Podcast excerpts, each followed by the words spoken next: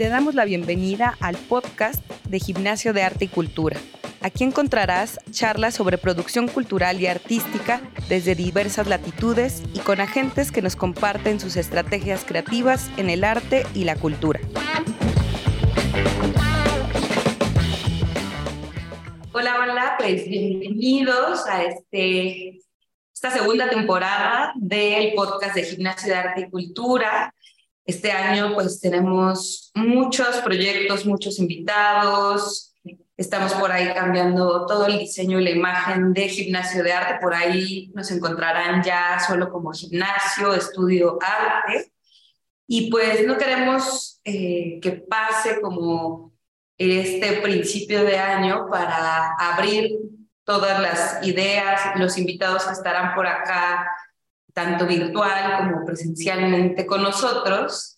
Y hoy tenemos un tema súper, súper chido, muy muy específico que nos gustaría también por ahí que después de escucharlo, pues nos hagan ahí sus comentarios en las redes sociales, que tiene que ver con la ficción y el simulacro en la fotografía o en la producción fotográfica. Y para este tema tenemos a Luciana de Michelis, que está desde Argentina. Y bueno, ella justamente se relaciona mucho con estos temas, pero a partir también de la música, la performance, la representación, utiliza justo estas herramientas de la ficción como una herramienta también para crear y hacer como su propio trabajo fotográfico. Y bueno, además de su propia producción, pues también tiene un proyecto súper bueno, se llama Freezer, que ahorita nos contará todo esto. Luciana, bienvenida, muchísimas gracias por aceptar esta invitación al podcast de Gimnasia de Arte y Cultura. Gracias a vos, Livia, por invitarme. Muy contenta de poder estar acá y presentar mis trabajos. Súper, pues Luciana, cuéntanos un poco tal vez así, cuál fue esa trayectoria, porque creo que cuando uno empieza a crear proyectos, a veces empieza con un tema, me encantaría que nos dijeras, pues yo empecé con tal cosa y cómo llegaste a que esta parte como del simulacro, de simular, de que tus proyectos engloben todas estas características, ¿cómo fue ese devenir y ese proceso? Bien, bueno, yo empecé haciendo, haciendo proyectos con Limbo, que fue mi primer trabajo, mi primera serie, digamos, que fui como organizando imágenes. En ese proyecto em, yo lo fui desarrollando en pandemia, con lo cual yo no estaba pudiendo em, hacer fotografías como más documentales, sino que yo tenía como una serie de imágenes de archivo y además necesitaba imágenes nuevas como para poder completar la serie. Voy a compartir pantalla como para mostrarles algunas de las fotos. Ahí ya se ve, ¿no? Sí. Súper bien. Perfecto. Entonces, bueno, en el desarrollo del proyecto yo fui utilizando, yo te digo, estas imágenes de archivo como también imágenes nuevas que tuve como que ir recreando con, con personas de mi entorno, como para poder completar el trabajo y poder completar el proyecto, em, que inició también en un taller con Cristina de Miguel, que es una autora que trabaja desde la ficción, y, y, donde ella nos preguntó un poco cómo imaginábamos nosotros esta idea de limbo, ¿no? Cómo pensábamos como ese momento Em, de suspensión entre un lugar y otro, y para mí ese espacio siempre había sido, bueno, esta pista de baile, este espacio donde nos encontrábamos con mis amigas, y que en ese momento de, pandemia ya no existía, ¿no? Como para poder concretar ese encuentro. Em, con lo cual yo fui como recopilando un poco las imágenes con el objetivo de, encontrar, digamos, eh, cómo, ese, cómo ese limbo se veía, cuáles eran sus protagonistas, cómo, cómo se componía, cómo funcionaba, ¿no? Em, con lo cual eh, tuve que representar bastantes imágenes y tuve que crear eh, muchísimas fotos que yo fui como utilizando para componer una serie. Em, la verdad que el trabajo me llevó aproximadamente un año eh, de compilar todas las fotos. También estuve como, bueno, buscando bastante en el archivo, a ver si quizá tenía como imágenes, otras imágenes como para poder sumarle. Em, y bueno, siempre me pareció como, como interesante esa parte que, que, yo hice en pandemia, ¿no? Que fue representar quizá con las personas que yo tenía cerca em, la situación de una fiesta, cuando en ese momento quizá no, no era posible en algún punto como reunirse y concretar un encuentro, ¿no? Em, sí quizá era posible, pero de forma clandestina, pero bueno, de todas maneras en ese momento lo que hicimos fue como recrear algunas de las situaciones y también, bueno, pensarlo como más conceptualmente, esta cosa, bueno, del limbo, ¿no? De, de no sentir que estás en ningún lado, que estás en un lugar u otro, ¿no? Esa cosa que también creo que a veces se logra sentir un poco cuando uno está de fiesta. Em, así que bueno, me pareció como un proyecto como muy interesante para, para empezar así mi carrera y para empezar a trabajar en torno quizá a los temas que me interesaban.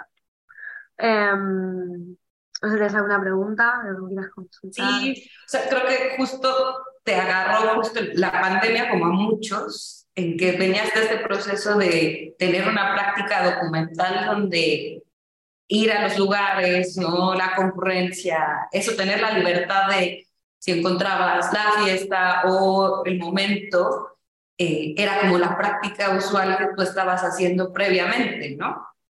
Claro.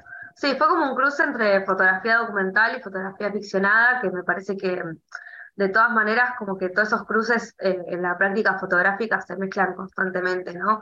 Yo no creo que ningún trabajo sea 100% documental, ¿no? Entonces termina siendo que, siempre al, al, autor poner su perspectiva, poner sus decisiones, poner un montón de elementos que quizá modifican un montón la toma de decisiones a lo largo de, ese proyecto fotográfico, eh, también tiene un poco, me parece, de ficción, ¿no? En algún punto. Más cuando uno quizá quiere hablar de estos temas que son como un poco más como conceptuales o arquetípicos, ¿no? Que no quizás son como, bueno, voy a un lugar y documento lo que sucede en ese lugar, sino que en realidad lo que estamos queriendo hablar es como de, de otra cosa, un tema en específico que, que quizá muchas veces eh, no puede únicamente ser eh, creado a partir de una perspectiva documental, a mí me parecía como muy interesante una reflexión que escuché hace poco de, Federico Stoll, que Federico también es un autor que trabaja desde, desde la, de la creación con performance y de la creación de, imágenes de esta perspectiva.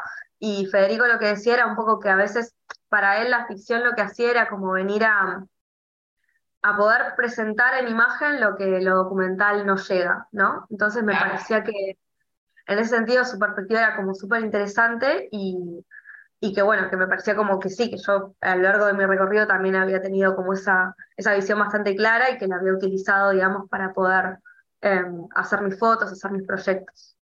Sí, y creo que esto también, como mencionas, ¿no? Sí, estas ideas de los documentales súper verídicos, pues afortunadamente ya las rompimos.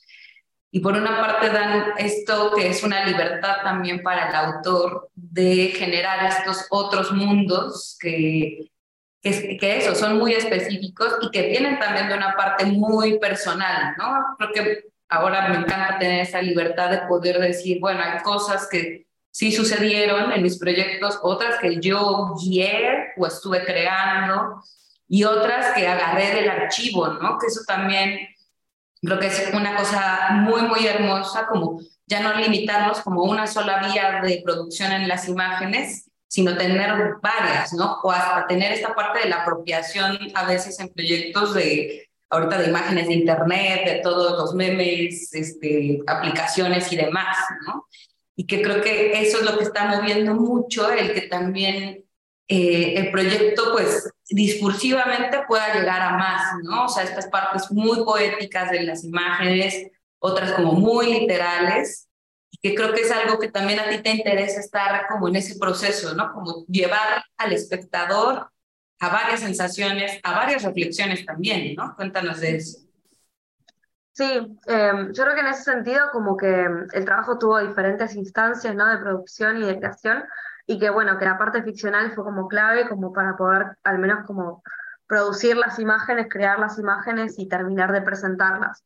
Em, me parece que, que, sí, como vos bien dijiste, ya me parece que la mayoría de, los autores que estamos teniendo, eh, no sé, nuestra edad, ¿no? Ya vimos tantos autores que utilizan esta técnica y que también están como reflexionando sobre los límites, ¿no? Entre la ficción y la verdad y demás, em, que ya para nosotros es como muy común utilizar esta práctica para poder crear nuestros proyectos y me parece que, bueno, que cada vez va a ser más, más común y más cotidiano. Em, ya se está viendo, me parece, cuando uno mira los proyectos que, que están siendo seleccionados en diferentes eh, concursos o cuando uno quizás se mira, digamos, los proyectos que están presentados en convocatorias y demás, me parece que, bueno, que eso lo que hace es que se establezcan como nuevos diálogos en torno quizá a las imágenes que durante mucho tiempo se creía que no se podían hacer o que hacían falta que, se hicieran y que no estaban presentes. Así que me parece como, como clave, bueno, que empecemos a pensar de este lugar Y nada, agradezco muchísimo a mis docentes y, y un montón de, de, autores que yo quiero y que, y que, me encantan, ¿no? Que siempre trabajaron desde esta perspectiva y que al menos a mí me, me impulsaron mucho a, a, poder crear y pensar que mis proyectos también podían como eh, tener características ficcionales, ¿no? En sus imágenes. Así que bueno. Oye, Luciana, y justo en esta parte de otros proyectos que tú tengas también en ese proceso, cuéntanos cuáles ahí han salido, porque yo también digo, fue algo por lo que te conocí, ¿no? A través de campo, eh, después también en campo fotolibros, y bueno, ahora también por acá en Gimnasio de Arte. ¿Hay algún otro proyecto que se esté ya desenvolviendo después de ese proceso de pandemia que fue muy específico y que ahorita en todas las pandemias que hemos estado transitando y de diferentes formas, ¿qué ha seguido o cómo va, cómo va ese proceso? Eh, después de ese proyecto, yo el que hice fue Orbita Wireless. Es un proyecto que, que yo hice investigando satélites argentinos.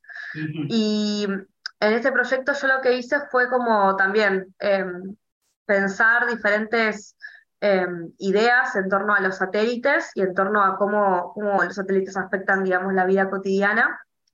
Y como me parecía como un tema demasiado amplio como para que yo lo pudiera como ejercer en la práctica, lo que hice fue como también hacer un pequeño storyboard donde yo quizá empezara a pensar en cómo eh, empezar a ilustrar, digamos, esa investigación, a la par de que yo, nada, pensaba en maneras de, de, en que los satélites se desarrollan en Argentina, ¿no? Que por lo general es una forma bastante casera, una forma bastante que tiene que ver con, con esta perspectiva do it yourself, ¿no? De hacerlo uno mismo y intentar quizá buscarle la vuelta para que quizá a pesar de las adversidades económicas o a pesar de cualquier adversidad que pueda llegar a tener ciertos científicos de acá, eh, se resuelva la situación.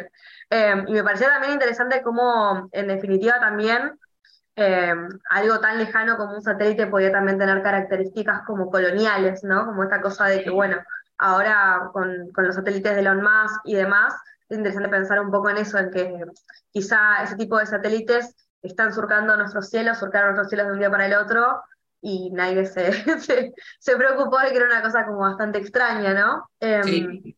Cómo, cómo, hay diferencias también entre, entre países con algo que quizá debería ser algo como medio universal o algo que uno consideraría como patrimonio de la humanidad, como es un satélite, ¿no? Eh, entonces, bueno, le encontré como bastantes betas al proyecto, eh, pero sí, o sea, lo que estamos viendo ahora, eso son imágenes que yo tuve que también que recrear, tuve que este es nada, el patio de, de, uno de mis mejores amigos en el monte acá de Berizo. Eh, y, y, bueno, eh, inventé acá que había una estela de satélites Starlink, como que todo, van a ver que el proyecto tiene como un montón de, de elementos así. Esta es una captura de, del lanzamiento del SAOCOM, que es un satélite de acá Argentina, una captura, digamos, a la, a la proyección de ese momento donde el SAOCOM estaba siendo lanzado. Eh, después hay diferentes imágenes también en, en, un instituto de radioastronomía, donde yo fui a consultarles algunas preguntas, ¿no? Y hice también como algunas performances que creo que un poco le, le hicieron preguntas a ese territorio, me parecía como interesante. Eh, así que bueno, me pareció como un proyecto que también yo necesitaba como crear un montón de fotos, porque es un tema bastante abstracto también, por más de que uno diga, bueno, sí, voy, le saco una foto a un satélite y ya, como que sentía que un poco la manera en la que lo iba a desarrollar, ya al haber tenido la, la perspectiva de haber creado Limbo, iba a ser esa, iba a ser la de, bueno, de pensar cómo yo imaginaba ese universo, pensar cómo yo eh, encontraría como diferentes imágenes que pudieran hablar del tema, y con esas imágenes yo las pusiera en manifiesto en una serie, ¿no? Eh, también, bueno, hay imágenes apropiadas de internet, por ejemplo, esta es una como recreación de los, una, como una metáfora, digamos, medio visual hecha en 3D de cómo se vería la Tierra cuando todos los satélites estén lanzados dentro de 50 años, ¿no? Hay como diferentes eh, betas que van componiendo, digamos, el, el proyecto. Eh, y que creo que lo que también mencionas que es muy importante, que se sigue uniendo, es que también acá aparece toda esta reflexión colonialista, ¿no? Que por esta parte también es de estos temas que también te interesan, de esta parte que es social, ¿no? Que tiene que ver con empezar a romper como todas, algunas de estas estructuras, tanto como de la imagen, como de crear proyectos y cómo este, este mismo proyecto de una manera sutil y directa también nos lleva a esto que mencionaste, ¿no? O sea, ese espacio que es el universo, de repente, pues sí, parece que es para la humanidad, pero ya existe su misma estructura colonialista, está saturado de ciertas élites, de ciertos poderes económicos y que justo no nos enteramos eh, aquí en Latinoamérica, ¿no? Cómo trabajan luego estos satélites que vienen pues, de México hasta la Patagonia, ¿no? O sea, que nos enteramos de todo lo que pasa para otros países, pero no lo que están haciendo los investigadores y demás. Y aunque no estemos viendo al investigador o hay un audio donde él esté mencionando la situación, sí nos remite como, por lo menos a cuestionar también qué pasa ahí. Mm. Sí, yo creo que, que bueno, que, que, en el trabajo un poco yo lo que, lo que tenía ganas de hacer era eso, de pensar un poco el rol político de esta cosa de llegar al cielo, ¿no? Em, entonces, cuando yo tuve que empezar a, como a pensar esas imágenes, siempre tuve como muy en claro eso. Después fui creando mis, metáforas y mi perspectiva, ¿no? Un poco hacia ese lugar. Em, pero sí, me parece como muy interesante como esta cosa de empezar a ver em, de qué manera se podía constituir de vuelta como una serie que quizá tenía un poco que ver con la ciencia ficción en definitiva, pero al mismo tiempo no, era como un tema bastante como cotidiano, ¿no? Como, bueno, un tema sobre los satélites. Em, me parece como que en algún punto eh, también utilicé, bueno, como esta perspectiva de poder recrear las, las, las fotos, ¿no? Poder quizá pensar en estas metáforas. Y, y, con eso fui componiendo, digamos, el cosmos del proyecto. Em, me parece que, que sí, que es interesante eso, cómo, cómo Latinoamérica tiene un potencial científico enorme y hacemos muchísimas cosas, pero siempre es como, bueno, con la buena voluntad capaz de otro país, con alguna oración, con alguna... Como me pareció también interesante esa parte que, que tenía que ver quizá también en la manera en que los artistas producimos obra, ¿no? Al menos desde estas latitudes siempre le buscamos la vuelta como para poder crearlo. Y también creo que un poco la ficción en ese sentido tiene que ver con eso, ¿no? No es que vamos a hacer una ficción con un montón de recursos para poder producir, sino que por lo general utilizamos a nuestros amigos, utilizamos las cosas que tenemos cerca, em, y con eso vamos componiendo nuestro cosmos. Después el cosmos lo podemos ir modificando, produciendo, mejorando, obvio, pero me parece que ya haber logrado quizá con, componer, digamos, un proyecto con, con algo que uno tiene cerca ya es un montón, ¿no? Así que... No, sí, es un proceso ultra, ultra arduo y creo que esto que hablas justamente de la producción pues artística y en general, ¿no? O sea, podemos decir que en todos los ámbitos en Latinoamérica siempre hay estos momentos en los de cómo lo resolvamos, ¿no? Y que esas invenciones, esa creatividad también nos mantiene como en estos momentos también de, de eso, ¿no? De poder llegar a otros puntos donde tal vez más cómodamente llegaríamos a otros momentos de creación y para esto justo me gustaría que pasáramos a que nos contaras cómo llegaste tú de este proceso creativo, como fotógrafo, como también eh, periodista, a crear este espacio que es Freezer. Mm. Em, bueno, yo doy clases desde que tengo 18 años, ahora tengo 30, entonces em, siempre me pareció como importante, bueno, como poder mostrar un poco también eso, mi visión como, como fotógrafa desde la, la educación, desde las clases.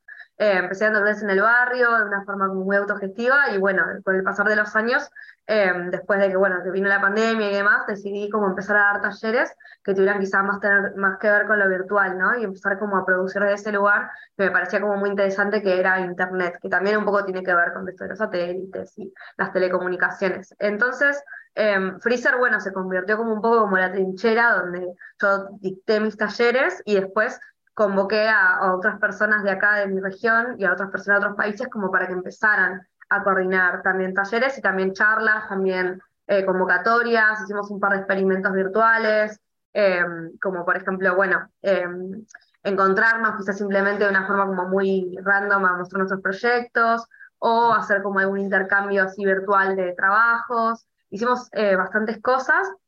También, bueno, pusimos, hicimos varias convocatorias, por ejemplo, donde poníamos en valor los fanzines virtuales, tuvimos como, creo que un montón de esas instancias que me parece que a mí que durante la pandemia fueron como muy divertidas, y que también un poco pudieron como mover el avispero de lo que me parece a mí que tiene que suceder con la fotografía, que es que la, la, fotografía se vuelva muchísimo más popular de lo que ya es, ¿no? Como que no sea una cuestión para pocos, sino que sea una cuestión como más popular, en ese sentido no hay nada más popular que Internet, así que me parece que, bueno, que Freezer viene un poco a plantear eso, ¿no? Como a decir, bueno, intentemos popularizar un poco la fotografía, intentemos presentar que desde Internet se pueden hacer un montón de cosas, que creo que en pandemia quedó como súper en evidencia, Em, así que bueno, eso fue Freezer, digamos, en ese momento. Y ahora está mutando, vamos a ver cómo nos va este año, que también van a haber bastantes actividades, así que estamos en eso. Sí, claro, me imagino que ahorita la mutación, como dices, de, pues de eso, de todo lo que estuvimos consumiendo en pandemia y en realidad que ni siquiera fue todo, o sea, fue como casi un año, pero también ya algunos estábamos afuera, pero seguíamos en este consumo como muy directo, pero después, no sé, por acá lo que ha pasado es que de repente ya la gente odia una actividad virtual, ¿no? Y hay otros que las aman, ¿no? Como que tenemos estos dos públicos, los que lo aman la virtualidad y los que la odiaron totalmente. Y que eso hace que justo, pues, ahorita como contabas, ¿no? O sea, es ir dejando que también Freezer vaya mutando conforme también se va moviendo, pues, el público y, pues, las circunstancias, ¿no? Porque también, pues, estamos a expensas de todo lo que vaya a pasar, tanto localmente como pues globalmente. Sí, que igual creo que, bueno, en ese, en ese momento también como que se rompieron un montón de barreras, como por ejemplo, bueno, estar teniendo esta conversación con vos, o haber conocido a, muchísimos autores que yo quizá no hubiera podido tener contacto si no hubiera sido de forma virtual, ¿no? Quizá hubiera sido un proceso mucho más largo para mí haber podido tener contacto con autores como, bueno, Cristina de Midel, Fede eh, un montón de autores, bueno, Cuevas, obvio. Eh, me parece como muy interesante como esa cosa democratizante que tiene también Internet, que hizo un poco que uno conecte con un montón de, personas que estaban trabajando quizá lo mismo que estábamos haciendo nosotros, pero en otros países, ¿no? Y eso también forjó, al menos para mí, como amistades muy fuertes donde un poco ahora cuando tengo que mostrar mis trabajos o tengo que pensar en un proyecto nuevo o lo que sea, directamente recurro a quizá a las personas de las cuales mis amigas en ese momento de la pandemia. Entonces creo que un poco em, para mucha gente también Internet lo que hizo en ese momento fue como ser un nexo donde podamos como conectarnos y generar algo que ahora en el post pandemia va a venir que va a ser como, bueno, poder construir cosas juntos, ¿no? y ya nos va a quedar ahí este contacto para siempre. Así que un poco cambió nuestras vidas. hay mucha gente que creo que, me acuerdo hace poco pensábamos como que no, no imaginan su vida antes de la pandemia, y me pasa como que mi vida cambió mucho y creo que eso está buenísimo. Así que nada, en ese sentido, como gracias a la pandemia fue terrible, pero que en algún punto también tuvo todas estas otras características que también fueron muy, buenas. Así que Sí, creo que ahí lo, lo padre de esa pandemia fue justo encontrarnos, ¿no? Como conocerlos, porque Sí, o sea, bueno, aún ahora y en ese momento sigo diciendo, ¿no? O sea, somos tantos haciendo cosas, creando, que pues sí, ahora sí es como casi imposible como encontrarnos y teniendo estos momentos, la verdad siguen siendo milagrosos como cuando uno lo hace presencial, ¿no? Entonces, creo que es como muy, muy chido, se me hace como maravilloso que podamos estar hablando por acá y bueno, Luciana, me encantaría pues que justo para cerrar como este capítulo del podcast de Gimnasio de Arte, pues nos contaras un poquito de las redes sociales donde pueden encontrar tu trabajo, pero también obviamente de Freezer, porque creo que eh, justo también es eso, ¿no? Que ahora también puede ser que la banda que está acá en la Ciudad de México, como estoy yo aquí en el Gimnasio de Arte, pues le interese un taller que está por allá, o banda que vive por allá, pues también acá. Entonces, esa libertad de también eh, mezclar nuestros públicos, juntar otras comunidades, me hace súper amoroso y súper bonito y que ya no nos cueste trabajo de decir, no, pues no, estos me van a robar la clientela, que es al contrario, ¿no? Decir, bueno, pues al contrario, esto se va a diversificar y nos vamos a dejar de aburrir tal vez de hablar de lo mismo porque va a llegar alguien que nos diga otra forma de hacer o de decir, ¿no? Totalmente, totalmente. Bueno, yo estoy en redes sociales, estoy como de Michelle Luciana y Freezer está como Freezer Fotoclub, freezer.fotoclub. Así que ahí pueden encontrarnos y bueno, conectarnos ahí por redes también. Gracias. Perfecto, Luciana, pues muchísimas gracias. Y bueno, les agradecemos muchísimo a todos los que andan por acá, que nos siguen escuchando en el podcast de Gimnasio de Arte. Vienen muchos más temas, muchas más autoras, autores por acá. Y bueno, recordarles que pueden visitar la página de internet gimnasiodearte.com, nuestras redes sociales en Facebook e Instagram como Gimnasio de Arte. Y bueno, nos encuentran por acá en Spotify y en Apple Podcast. Un abrazo y pues que tengan un excelente inicio de año. Síguenos en Facebook e Instagram como Gimnasio de Arte, en nuestra página web gimnasiodearte.com y en WhatsApp 5207-9404.